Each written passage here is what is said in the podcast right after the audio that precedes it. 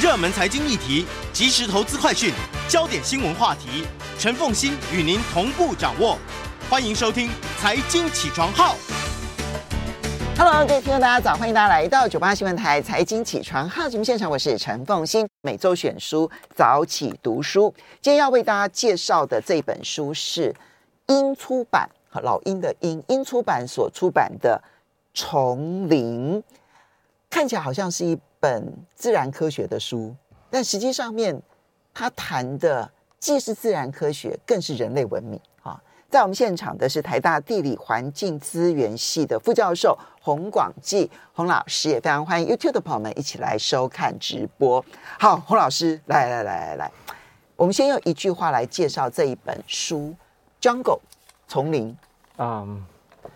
我觉得这一本书，它的它的主要的主轴就是，它要去挑战我们现代人对于丛林的理解了。因为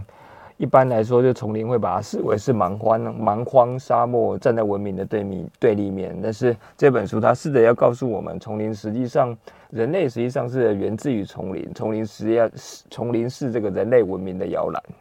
这件事情其实是在，如果我们纯粹就人类发展史来看，或者是哺乳动物的发展史来看。过去一般认为，人类能够成为今天支支配全世界、统治全世界的物种，很大的原因是远离丛林，对不对？对，这个这这样子一个见解，大概从这个嗯，就达尔文啊，就非常重要的这个演化论的发想者，他他一开始就一开始有有这样一个想法，就认为这个人类起源于非洲，那。是从这个一种类似猿的一种动物，然后从树上下来之后，然后过来就开始往这个平原前进，然后大步往平原拓垦的这个过程里面开始，因为这个环境相对的这个。这个贫瘠，所以在这个过程中，人类就开始去用他的脑袋啊，然后用他的手啊，然后开始就发展出来各式各样的技术跟工具，所以人这一个物种就在这个过程中成型了。所以如果没有走到草原的话，好像人就没有办法诞生。这个是这这样子的话，从这个从大文的话到现在已经一百多年，快两百年。嗯，二一八一八六零年嘛，对不对？对对对对，到现在是是是。那。这样子的这么长的一个时间，可是这本书要告诉我们说，刚好相反，是其实丛林是让人类变得更有智慧的其中的一种环境，是比我们想象中的要来的好像更积极正面一点。是呃，这本书它它其实我觉得非常有趣，就是各位读者有各位听众如果有兴趣的话，可以可以找来看，就是他要去讲的是，实际上这个作者这个 Rob 这个啊 Patrick Roberts 他已经。点出来，就是你现在透过这种航测的技术，就所谓的光达，你可以去看穿这个丛林。然后，就是我们在很多这个小说里面也可以看到，或者是冒冒险冒险的这个电影里面也可以看到，就是所谓的丛林里面实际上有非常多的这个大型的建筑物，所以有这种文明的痕迹，实际上历历可见啊。那但是就是因为刚刚讲的这种。Roberts 这个 Patrick Roberts 说，这个是一个丛林忽略论，就是因为这个丛林忽略论的影响，嗯，所以人们对于这一些光打、这些遥测技术看到的这些大型建筑物就视而不见，要不然就说这一定是什么外星人来来地球，然后建立出来的某种神秘的遗址，是一个消失的文明。那这一位作者呢，他就试着去点出来，最直接的答案就是人类。在这个演化的过程中，从来没有离开丛林，丛林没有完全的离开，没有完全离开丛林。那我们就要来介绍一下这本书的作者、嗯、Patrick Roberts 啊、嗯，他的背景是什么？他他凭什么来写一本这样子的书？哦，这个啊、嗯、，Patrick Roberts 他是牛津大学的考古学家。那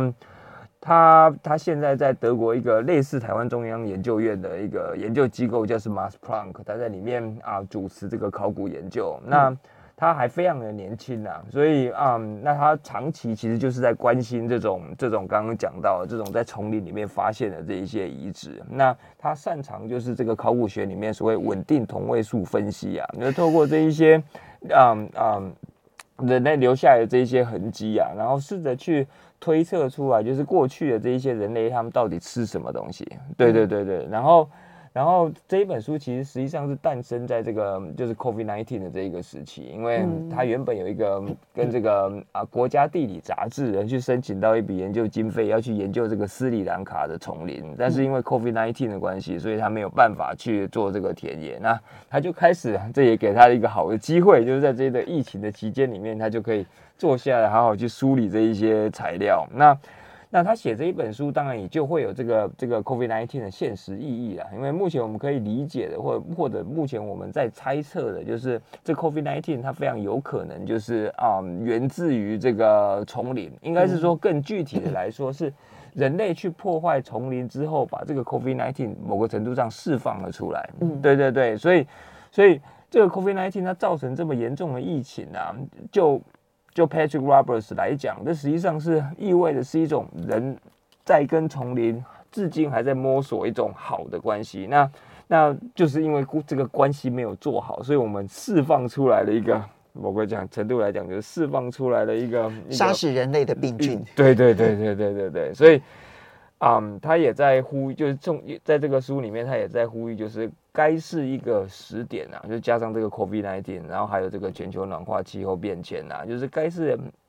我们重新去思考，就是丛林的意义的时候了。对，毕竟我们在人类演化这个过程里面。跟丛林长期的保持非常亲密的关系，只是是在相对晚近的时候，我们才开始觉得哦，这个丛林不是我们的一部分，我们跟它没有关系。这个东西只是物质资源，这个东西只是原木，这个东西只是材料，我们应该要去开发它，叭叭叭之类的。但是。这个 Patrick Roberts 就是要讲说，该去重新思考这个时候了。因为洪老师你自己是研究这个地理自然资源的，所以呢，对于这些地理自自然资源的保留啊，什么等等，当然其实特别的有感触。可是那这样子对呃对你而言，这本书的内容都有对你有任何的改观？一些过去的传统的观念吗？对我们来讲，可能很多都是全新的知识，可是对你来讲也有改变吗？哦，嗯。在在这个嗯，我其实是我之前就是台大森林系的，就是后来然后我出国去念这个关于科学史，然后特别针对这个地理学史。那也就是说，在我这个养成过程里面有非常多的经验跟这个台湾的森林相处啊。嗯。但是即便如此啊，在阅读这一本书的时候，还是有非常惊艳的这个感觉，因为它真的是非常少数，非常少数，就是就是嗯。可以说，他以丛林的观点啊，来来来书写丛林的故事。因为大部分的啊，关于这种森林，就关现在关于森林的这个讨论，其实还蛮多的。但是，但是非常少的这个著作，大部分大部分的讨论，其实都还是环绕在比如说智人出现啊，然后怎么样子跟森林去发展关系啊。但是这一本书，它就是从这个这个这个可以说是这个地表上啊，这个地壳上面。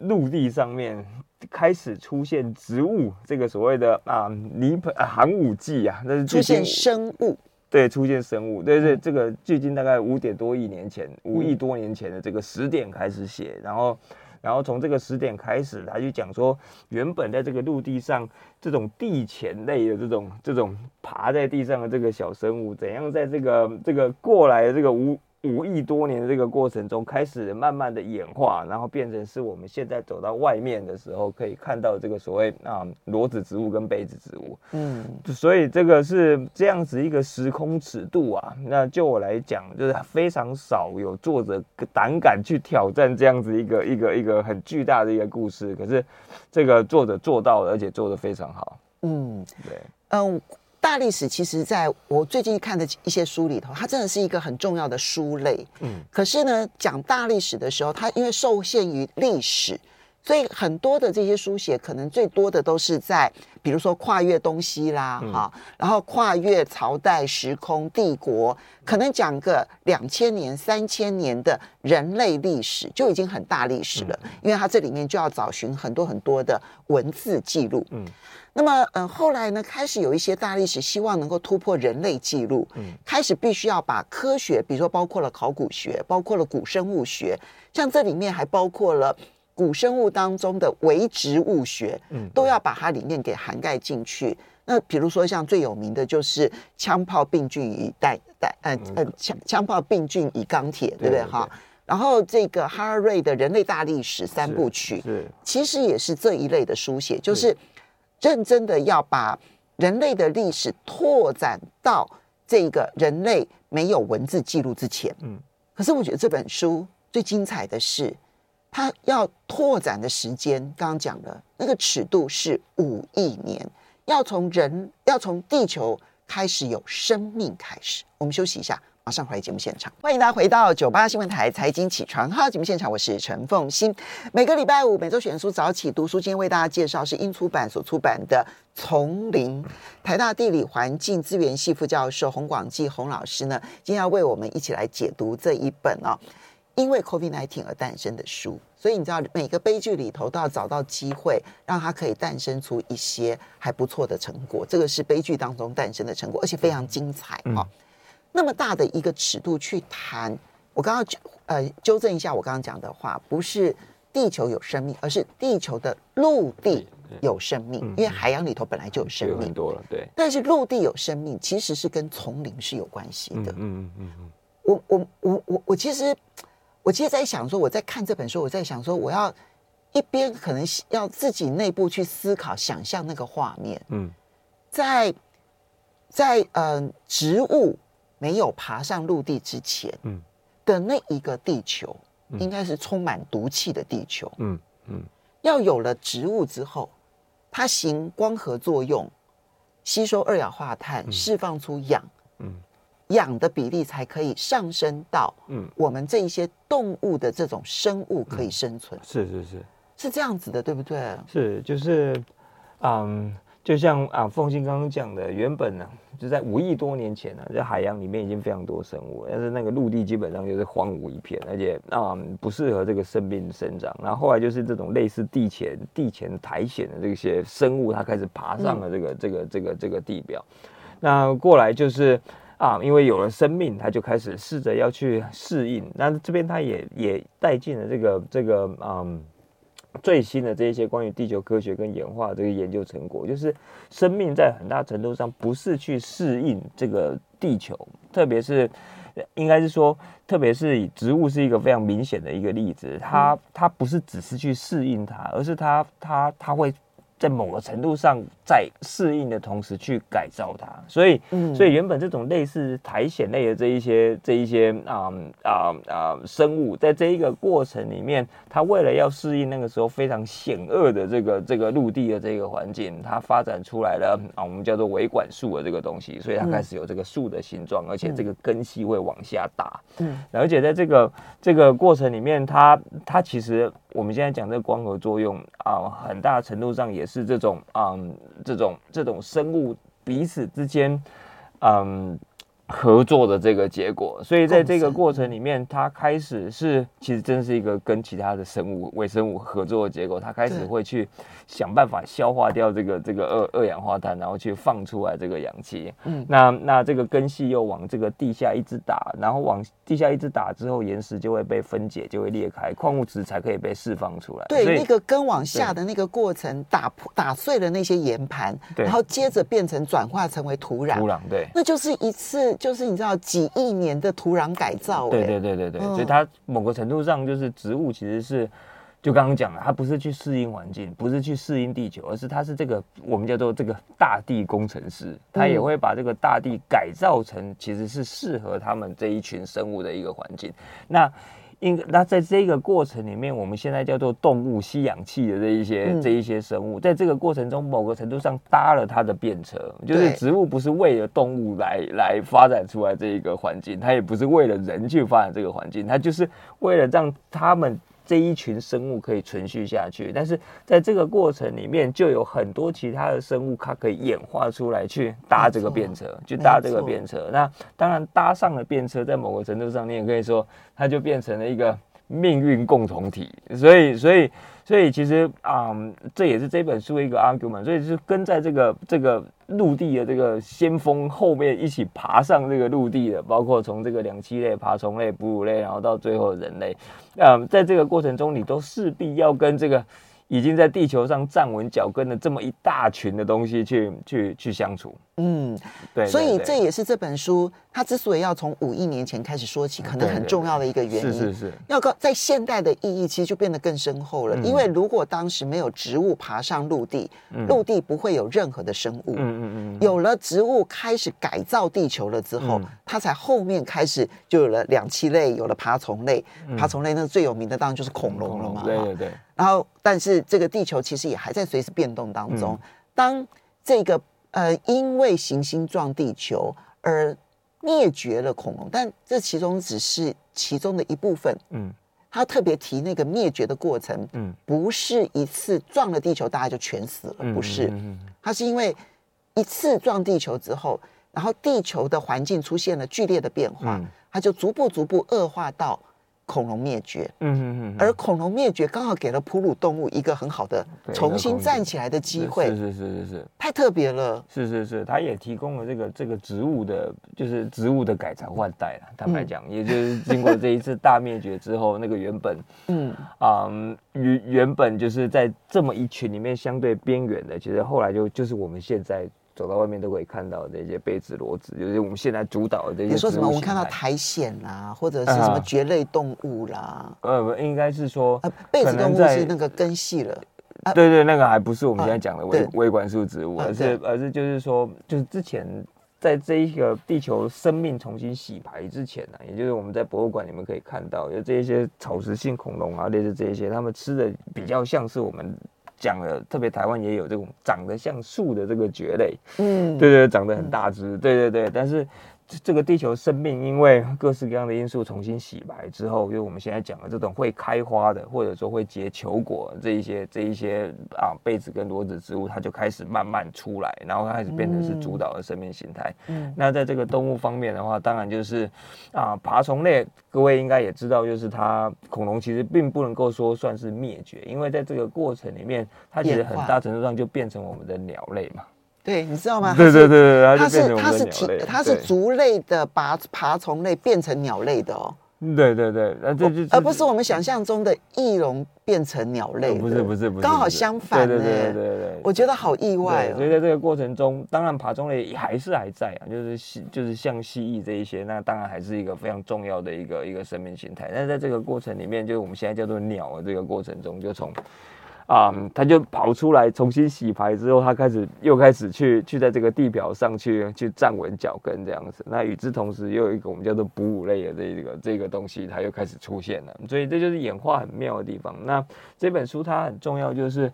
它其实也告诉我们一个关于演化的一个观念呢，就是就演化这个东西很大程度上它其实就是随机，它没有方向，它也不是为谁而存在。所以所以它也一直去提醒我们，就是我们不能够去。啊，即便它是这个是一个以丛林为主主体为主角的一个书，但是。绝对在读的这个过程中，绝对不能够去以为啊，就是这一些东西其实只是替后来这个我们所谓高等的这个生物去铺路而已。没有，他们其实就是一直可能在某个程度上，一直到现在，他们还是是这个地球上的主角，还是是地球上很重要的一群生物。他们的出现，他们改造这个地球，不是为了谁，其实在很大程度上就是为了这一个，就为了自己，为了生命的这个存续。那我们破坏了他们的生命，可能就破坏了我们的后来。对，因为我们那那我们后来跟着。他的这一群，就包括智人在内，其实，在很大程度上都是从很长的一段时间都必须要跟这一群生物打交道，因为恐龙你没有办法，那就是。你必须就是要跟这一些打交道，因为这所以到到最后就是你要去啊啊这些植物它会是恐龙很重要的一个食物，但是就植物来讲，就是会跟恐龙发展出来一个关系，就是这个植物植物的这个这个这个传播很大程度上也是仰赖恐龙。嗯，对对对对对对，对，就会变成这个样子。但是这样一个共生关系，过去的人也跟丛林发展出来类似的这样一个共一个共生的关系，只是我们现在叫做这个这个工业革命或者叫做。啊、嗯，对，帝国主义这一些东西开始发展出来以后，这这这原本是西欧的一小撮人，他们也很大程度上也是一种基于丛林的实验。可是，可是这一小撮人的实验到最后，他竟然就变成了是我们现在目前人类主要的一个生活方式。那在这个过程里面，人就跟丛林慢慢去划清界限，甚至在文化上、在想法上就开始以为哦，这个是跟我没有关系，他们是蛮荒的，里面就是一堆原住民。所以我们最大的原、最大的、最大的这个、这个、这个运用丛林的方式，就是要去开垦它，把它去种油棕，然后去曾经人们都会这样想，然后去教化原住民子啊，就就就开始在某个程度上，因为。我们失去了跟丛林这个关系，所以就开始一路走到，在某个程度上，就是人类把自己搞到都没有办法在地球上、地表上生存的这个地步了。对对。刚刚洪老师呢讲到了一个重点，是我一开始的时候，我可能在讲的时候没有 get 到的一个重点。那我刚刚在听的过程当中，我回想书里头的内容，我觉得这件事情是要去强调它的。就是我们会觉得说，哦，恐龙灭绝了之后，给了哺乳动物呢一个生存的一个空间，好像感觉理所当然。其实这里面少了一个过程，就是植物形态的改变。对，嗯，如果没有植物形态的改变的话，它不会成为适合哺乳类动物生存的地球，它还会是一个适合爬虫类动物所生存的地球。是是是。所以关键是植物的内容的改变。对，如果植物内容没有改变，我们人类是不会诞生的。所以这就是为什么我们现在对于丛林必须要更高度关注的原因，因为丛林现在的面貌，其实从某种角度来讲，是最适合人类生存的一个面貌。是，如果我们破坏了它，到最后它可能会植物改造地球，其实是呃能力很强大的。嗯嗯嗯，它重新再改造一次地球，可能就会成为人类没有办法生存的地球。嗯嗯嗯，所以那个植物内容的改变，其实是很重要的。是，就是它，这是演化的一个核心的概念，就是什么？你可以说生命彼此之间都纠结在一起，所以，所以，所以，那可能有另外一组生命，它可能消失了，那其他的生命就会取而代之。那其取而代之的生命，它也不会是固定不变的，它会在这个过程中又不停的去适应，去发展出跟其他生命发展出其他的关系，所以它本身的内容也会改变。嗯，因为你刚刚讲的这个，这个。啊、嗯，原本可能是类似这个蕨类的这种，对，触觉这种这这个这个这个这个东西。那、嗯、那其实恐龙书里面也有提到，恐龙也是因为这个恐龙这个巨大的这个身体啊，然后巨大的这个能热量的这个要求，在这个跟恐龙互相交手，你可以这样理解，或者说共舞的这个过程里面。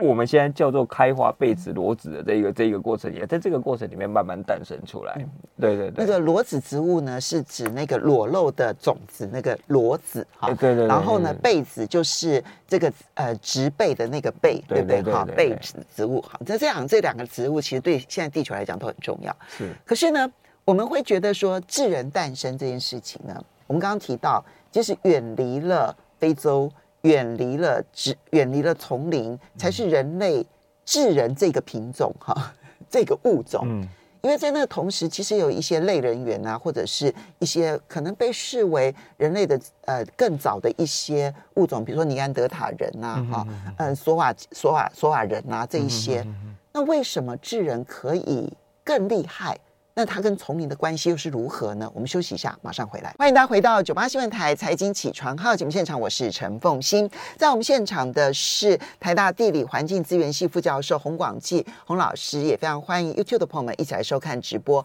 每周选书早起读书，今天为大家介绍的是英出版老鹰的鹰英出版的《丛林 Jungle》。那么，嗯，刚刚刚好在这个广告期间呢，我们网络的朋友有问说，丛林跟森林的区别是什么？这本书的作者其实有他定义的丛林，当然，随着地球在五亿年当中，因为它那个有冰期、有间冰期，嗯、然后有这个嗯很大幅度的这一种环境上面的变化，还有牵涉到地壳的移动，哈，从一块大陆，然后分成三大块，然后又呃往南移，然后接着南北又开始合并，有这种种的这个过程，那么丛林所处的。位置跟现在也会有所不同，但它所定义的丛林是什么？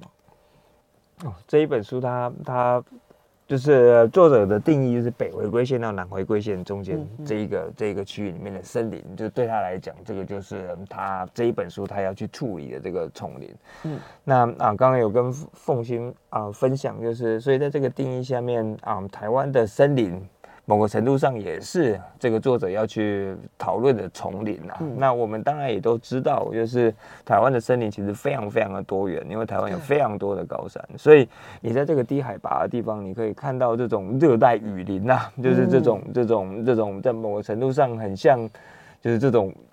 亚马逊或东南亚这种丛林的这样子一个一个一个景象。但是你随着海拔升高，你就开始会经过这个。一一开始是像樟树林，就过去的台湾非常有名的这个樟木，主要是樟木的这个森林，然后再往上往上，你又看到快木，然后上面又有铁山啊、云山啊，就是你仿佛就是从热带一路就到了这个温带这样子。但是这森林非常非常的多样，可是照这个啊作者的定义，它实际上就是丛林。OK，对对对。那我们就要来看人类跟这个丛林之间的关系。嗯，自从智智人离开了非洲之后啊。那么，嗯，我们其实，在生物学界，或者是说我们在很多的这个科普书里头，都可以看到，人类每到一个地方，就造成了丛林的破坏啊，然后丛林就会被灭绝，然后，嗯，几乎是大型的动物呢，也都会被猎捕殆尽，四十公斤以上的这个这个这个动物都会被猎。所以，呃，有一种观念是说，只要人类在，它就是破坏丛林，它就是破坏了地球的生物的多样性。可是作者也提供了一个不一样的观点，他说这个有一点太单一、太单向了。事实上，早期的人类反而更懂得在他感受到环境变坏了之后，然后开始寻找一个比较聪明的生存方式。嗯嗯嗯，应该是就是嗯，为什么我们现在人类会需要破坏那么多的森林呢？那这其实中间有一个很关键的一个原因，就是所谓工业革命之后，工业革命之后，照作者的讲法，它其实所谓的工业革命，其实也是一种跟丛林发展出来的关系，因为。工业革命它一个很重要的其实就是是啊煤炭跟石油嘛，嗯、那所以煤炭跟石油基本上也就是这个地球这个大历史里面过去死掉的这些丛林埋在地下之后，久而久之才变成出来的这个这个这个，所以我们现在叫做煤矿跟石油。对对对对对，所以所以整个工业革命还有包括我们现在生活的这个精髓，其实就是把这一些煤矿把现在把这些石油把它拿出来，然后。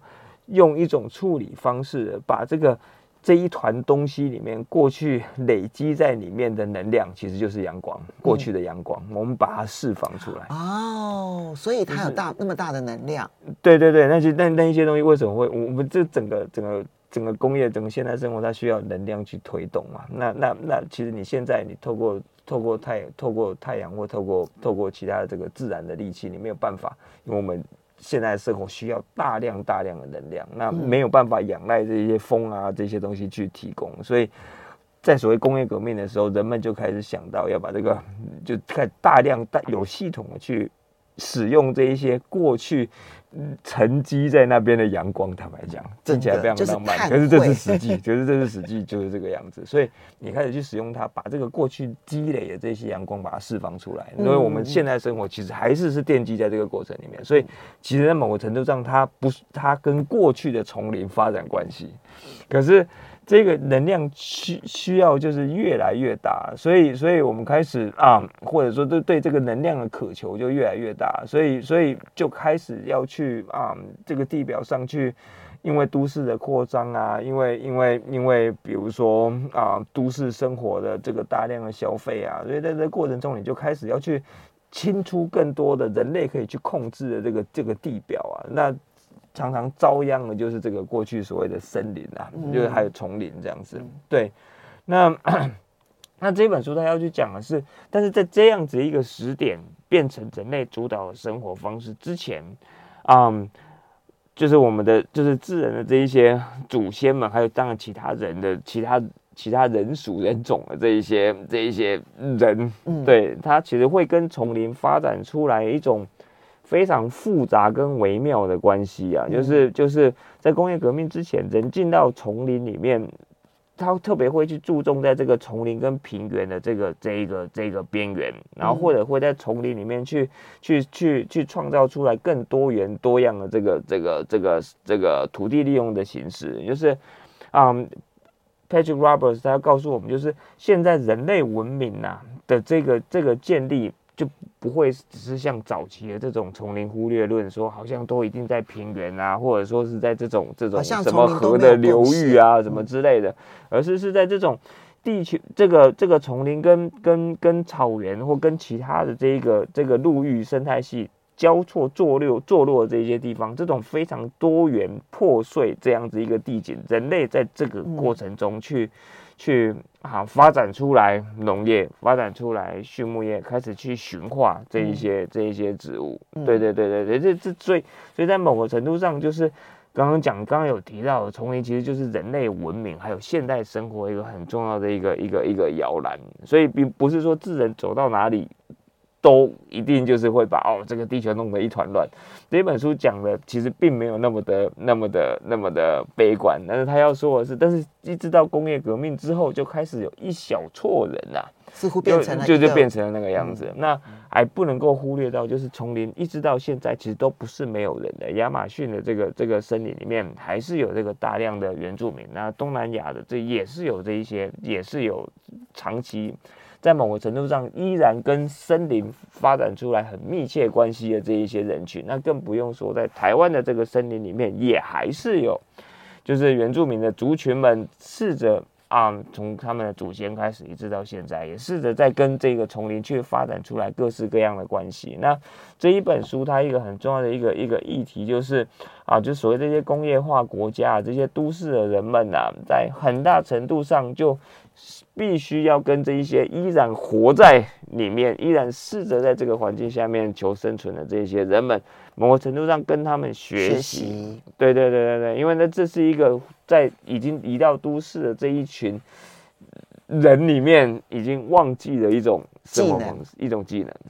嗯，这本书有改变我对于枪炮弹药与呃枪炮病菌与这个钢铁这本书里头的一个概念。那本书里头呢，他嗯，贾德戴蒙又花了很多的时间去盘点说，啊，这世界上面有多少的植物，有多少的动物，然后可以被驯化的动物有哪些，可以被驯化的植物有哪些？那它只能够出现在两河流域这一带啦，然后有多少物种？然后中国大陆这边、东亚这边有多少物种？然后呃，中南美洲有多少物种？所以为什么这个欧洲呃，为什么欧亚大陆的文明会比较领先？嗯。其实我当时在看的时候，哎，觉得他讲的好像很有道理。可这本书，我觉得强而有力的否认否证了那些那些说法。嗯有太多从丛林当中被驯化的动物，还有包括被驯化的植物，尤其是植物。我们现在所习惯吃的，不管是马铃薯，嗯或者是玉米，或者是嗯这个山药，嗯然后香蕉。其实这些含淀粉值高的这些植物，其实都是从丛林驯化出来的，而不是像我们想象中从草原驯化出来的。就是我们传统用麦呀、米呀这种概念，然后去思考驯化这件事情，其实丛林当中做更多，而它并没有做那么大规模的破坏。所以我觉得这本书有很多在知识上面的更新，然后有很多知识上面的启发。所以今天要非常谢谢台大的洪管季洪副教授呢，来为大家介绍《丛林》这一本书。你要介绍给哪一些人？希望他们来看。嗯，你就我觉得对于啊，就刚刚您有提到，就是关于对于这个贾瑞戴蒙一系列的这个著作，然后还有包括这个人类大历史三部曲，如果对这一些书有兴趣的，都可以来看。